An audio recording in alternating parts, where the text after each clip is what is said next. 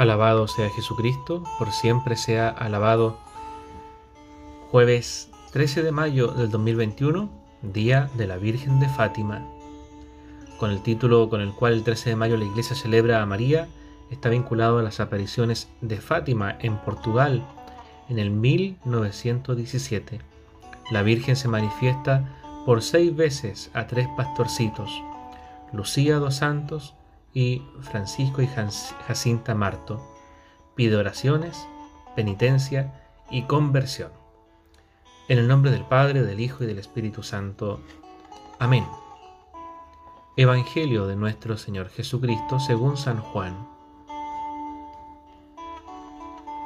A la hora de pasar de este mundo al Padre, Jesús dijo a sus discípulos, Dentro de poco ya no me verán y poco después me volverán a ver. Entonces algunos de sus discípulos comentaban entre sí, ¿qué significa esto que nos dice? Dentro de poco ya no me verán y poco después me volverán a ver. ¿Y qué significa yo me voy al Padre? Decían, ¿qué es este poco de tiempo? No entendemos lo que quiere decir.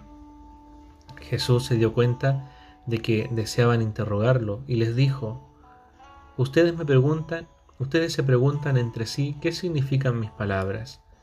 Dentro de poco ya no me verán y poco después me volverán a ver. Les aseguro que ustedes van a llorar y se van a lamentar. El mundo en cambio se alegrará.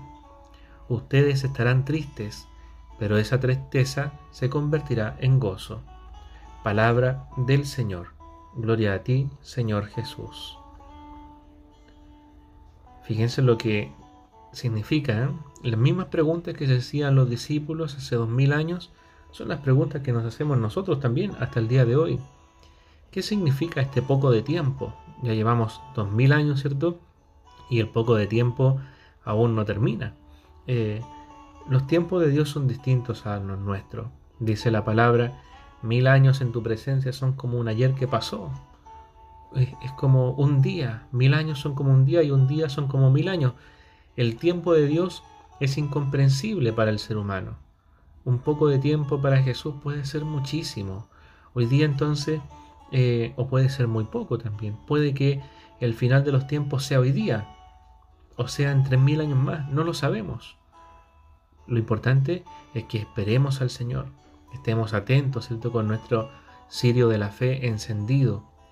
Es la tristeza, ¿cierto?, de saber que el Señor aún no nos llama a su presencia, es la tristeza de saber que tenemos que seguir en este mundo que nos hace enfermarnos, en el cual hay que trabajar, en el cual hay que pasar muchas veces lamentaciones, penurias, ¿cierto? tristezas, pero es la tristeza que se convertirá en un gozo, ese gozo que nadie nos podrá arrebatar, el gozo de la alegría, el gozo de la vida eterna, el gozo de la resurrección.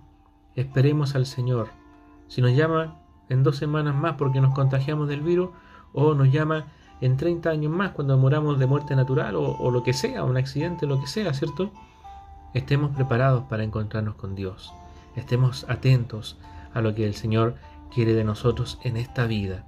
Porque todas las tristezas, todas las penas, todas las penurias, todos los agobios, todos los esfuerzos que nos hacen morir a este mundo, tendrán su recompensa. Pensemos ¿Qué queremos para el futuro?